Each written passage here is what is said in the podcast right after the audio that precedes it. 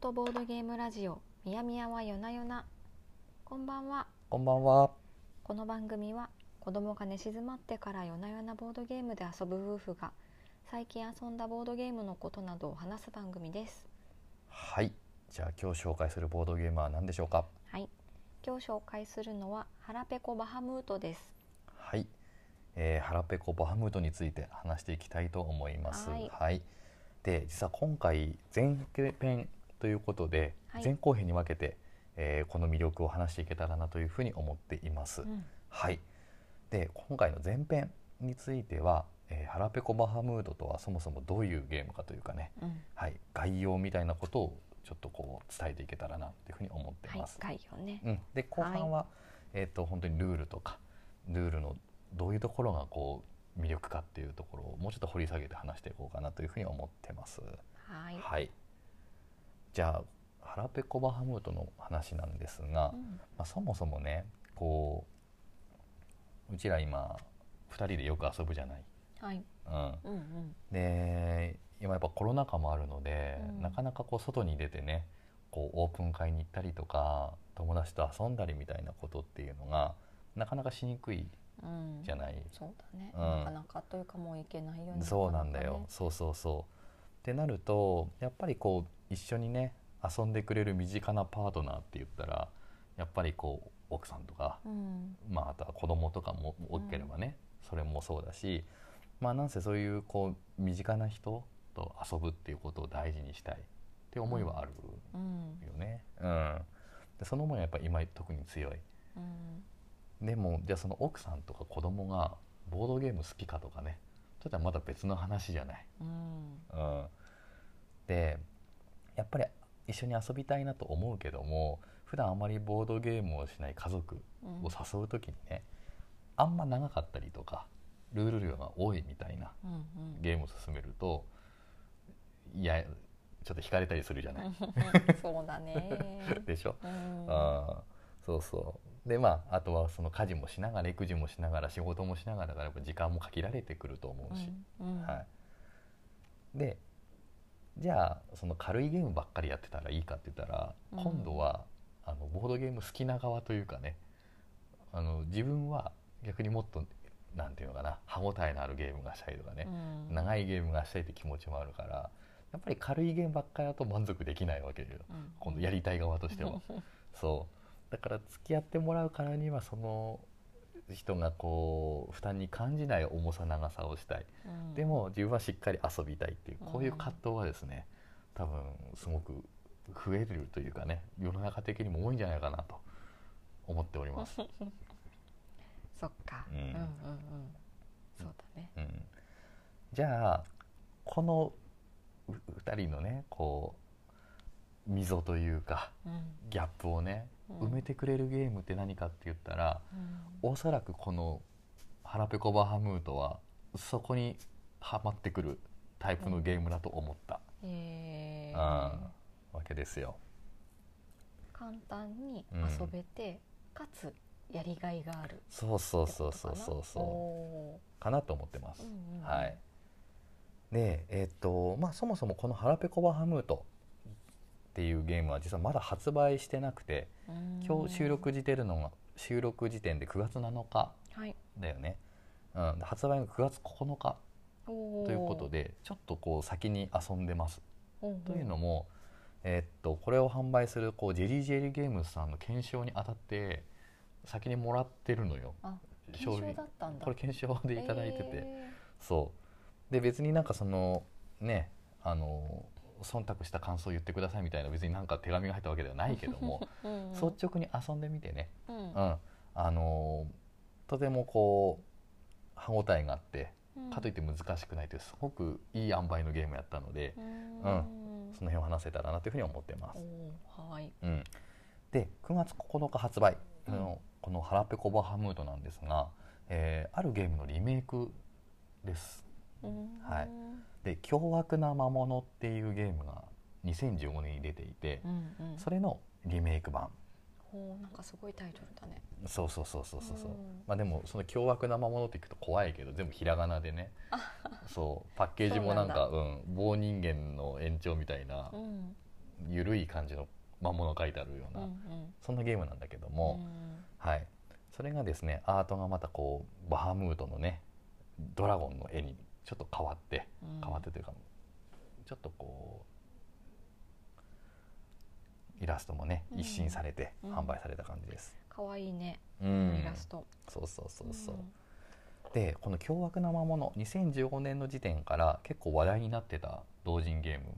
うんですわへーうん、それが初めてのこう初めてでもないな海外で一回リメイク出てるのかなあそうなんだでそれをさらにまた国内でもリメイクしてるという逆輸入じゃないけども、うんうんそんな形になってますうんでこの「腹ペコバハムート」を作ってるのがスタジオ GG さんっうんていうところが作ってらっしゃるもともとうんうん凶悪な魔物をねうん、でそのスタジオ GG さんってじゃあ何作ってるのって言ったらう「んリトルタウンビルダーズ」とかあー「開拓王」っていうゲームうんあとは「グッズメーカー」っていうゲームとかを作ってて、うんうんで実はその今言ったようなゲームたちもそれぞれ、えー世界でリメイクされたりしてる。うんで「リトルタウンビルダーズ」は「リトルタウン」という名前で、うんこれもヨーロッパの方で販売されてへー2020年のフランス年間ゲーム大賞ノミネート作品にしてるあーフランス年間ゲーム大賞そうそうへでーフランス国内でナンバーワンボードゲームを決める中のえーっとノミネート作品に選ばれてうる、んこの「リトルタウンビルダーズ」のリメイク作品のね、あそうなんだそうそううんうんで開拓王っていうのもスカイラインドスカイランドって名前になってて、うんほうんまあ、うちにもあるあのアバターの人たちの絵みたいなの書いてあるカルカソンヌみたいなゲームがあって、うなんとなく覚えてるかうん、も、っうん、うんていうのもあるしグッズメーカーっていうゲームも最近国内ではブラウニーズっていう製品版がリメイクで出てて、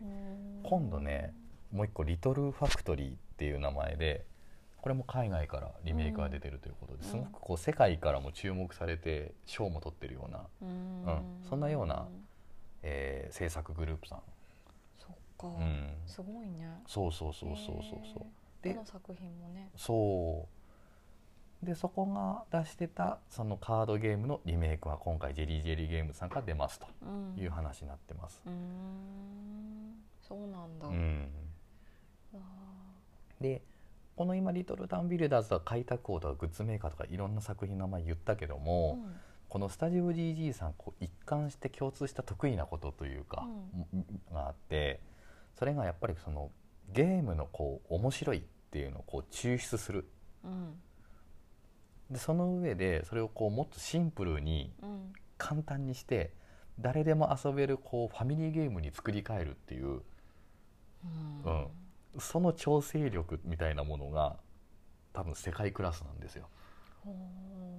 さらっと言ったけどすごいことじゃないすごいことよ。そうそうそうそ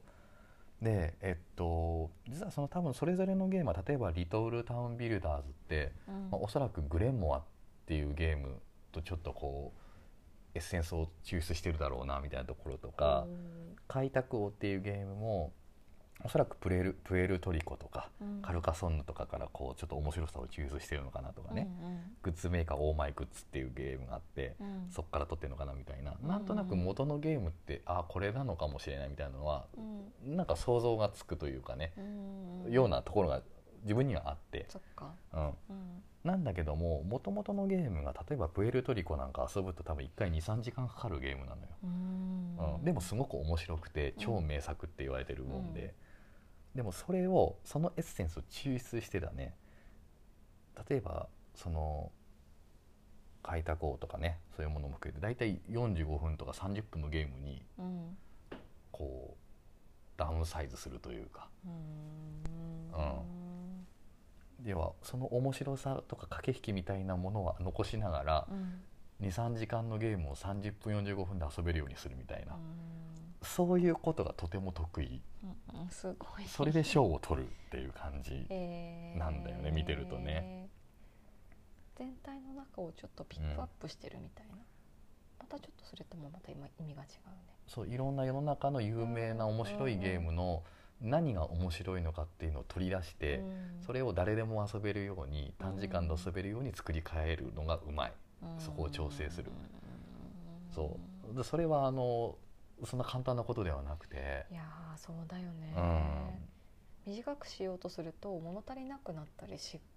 しちゃうものかなってとかそのバランスとかもすごく難しいしねうんそれで満足度を与えるみたいなこととかそれでオリジナリティも感じてもらえるものにするっていうのは多分すごいうんバランスとかテクニックがいるなというふうに思ってて、うんうんそれがうすごい上手。あーそっかうんうーんでいわゆるねそのドイツ年間ゲーム大賞そのいわゆる SDJ って言われる、うんあの一番大きいねあの赤ポーンって賞があると思うけども、うんその賞にやっぱ選ばれるゲームって言ったらやっぱすごく面白いゲームでもこう時間が長いゲームとかうん複雑なゲームって、ね、やっぱ外れちゃうのよその表の対象かうらん。そうなんだそ意外でしたう、うへん、ーだからこうボードゲーマー的にこれ名作だよって言ってる23時間のゲームが、えっと、その SDGA っていうものには乗っかってこなくて、うんうん、エキスパート部門でもそれが外れちゃうぐらいうんう、んうん、やっぱりその時間の長さとか重さみたいなものっていうのは、うん結構こう評価基準にある、うんで逆に言うとそこにすごくもうの乗せてくるようなうんサイズ感のゲームをどんどんどんどん出してる、そうなんだ、うんわあはじゃあもう今回の発売は結構待ち望んでた人は多いんい、じいゃやないーいるだからそれで「わあ出るんだわあ」っうて、んあの喜んでる声っていうのもタイムラインで何回も見かけてるし、へーそうそう待望のという感じだと思いますそっかそっ。かうんあーすごいねそううんでじゃあ腹ペコバカムードに話を戻すとねうん今回何からうんじゃあその面白さを抽出してるかうんっていうところこれはもう全然ぼ、えっと自分の想像で言うと、マジック・ザ・ギャザリングっていうカードゲームがあってマジえック・ザ・ギャザリングあのね世に言う、MTG とか呼ばれてたりうんする、あの世界で多分一番有名なトレーディングカードゲームがあって、うんそれが遊戯王の元になったりとかあすごい他のカードに派生していったようなまあ一番トレーディングカードゲーム界でうん一番メジャーなゲームがある、うんうんでそのゲームから面白さを抽出しているような感じがした、えーうん、そうなんだそうでまああのマジック・ザ・ギャザリングを知らないっていう人にも含めうんて、知らないえっとどの辺がどうだっていうのをちょっと簡単に言うと、うんうんまあ、マジック・ザ・ギャザリングっていうのも自分のライフがそれぞれ20点かな、うんライフがあってそれを攻撃魔法を使ったりとかモンスターを召喚して相手にダメージを与えて先にその20点を削った方が勝ちっていうゲームなのね、うんそれもカードゲームなのよ。うんうんでデッキが何枚だったかなだいぶ久しぶりのあれだが忘れたけどうんうん30枚か40枚ぐらいあってうんそこからカード引いて戦うみたいなゲームなんだけども、うんそででそれから面白いを抽出してるで具体的にどうかって言ったら、うんさらに言うとただマジック・ギャザリマジック・ザ・ギャザリングのやるっていうわけでは全然なくて、おーそのうちのさらに言う終盤の一番クライマックス、うんいつ勝負が決まってもおかしくないっていう部分だけを抽出してるっていう感じうんでマジック・ザ・ギャザリングの戦いの終盤でどうなってるかって言ったうら、んもう手札にね相手をもう一旦で倒せる手札とかカードがもう揃ってるんだよわあお互いに。恐ろしいでさらに、えっともうそのカードを使うためにコストがかかるんだけどお金とかがね、それももうもう場にいっぱい出てるから、ももうどのカードも出せすますよって状態。うんうんでさらに、えっとお互いそのマジック・ザ・ギャザリングで大事な要素で対抗呪文打ち消し呪文っていうのがあっうんて、打ち消しねつまり相手が出した攻撃とか魔法をうん打ち消すなかったことにするっていう魔法があってうんそれがあるから、えっと、お互いにカードを出したいんだけども、要は相手を仕留める大事なカードが打ち消されたらうん勝ち目がなくなるので、うんお互い出せない出していいのかって読み合いみたいなのが起こるわけよ。うん なるほどねそわあ勝ちがそこまで来てるのにそう勝ちがあるんだけなかどなか立消たさないれたらどうしようとか、そうそうって考えて膠着するうんうんだから一手間違えたら負けちゃうみたいなうんそれが、えっと、この「腹ペコバハムト」はもう最初からその状態から始まる。うんうんそうなんだはい、でしかも、えっと、総カード数は16枚うんでそれをお互いもじゃなくて共通の場で16枚だからうんうんゲーム中16枚の箇所が出てこない、うーんうんみたいなところではい、もうかなりミニマムで、はいはい、クライマックス でで1ゲーム10分かからない時はかからないかったね。ううんというまあ本当にこうトレーディングカードゲームの面白さというかね、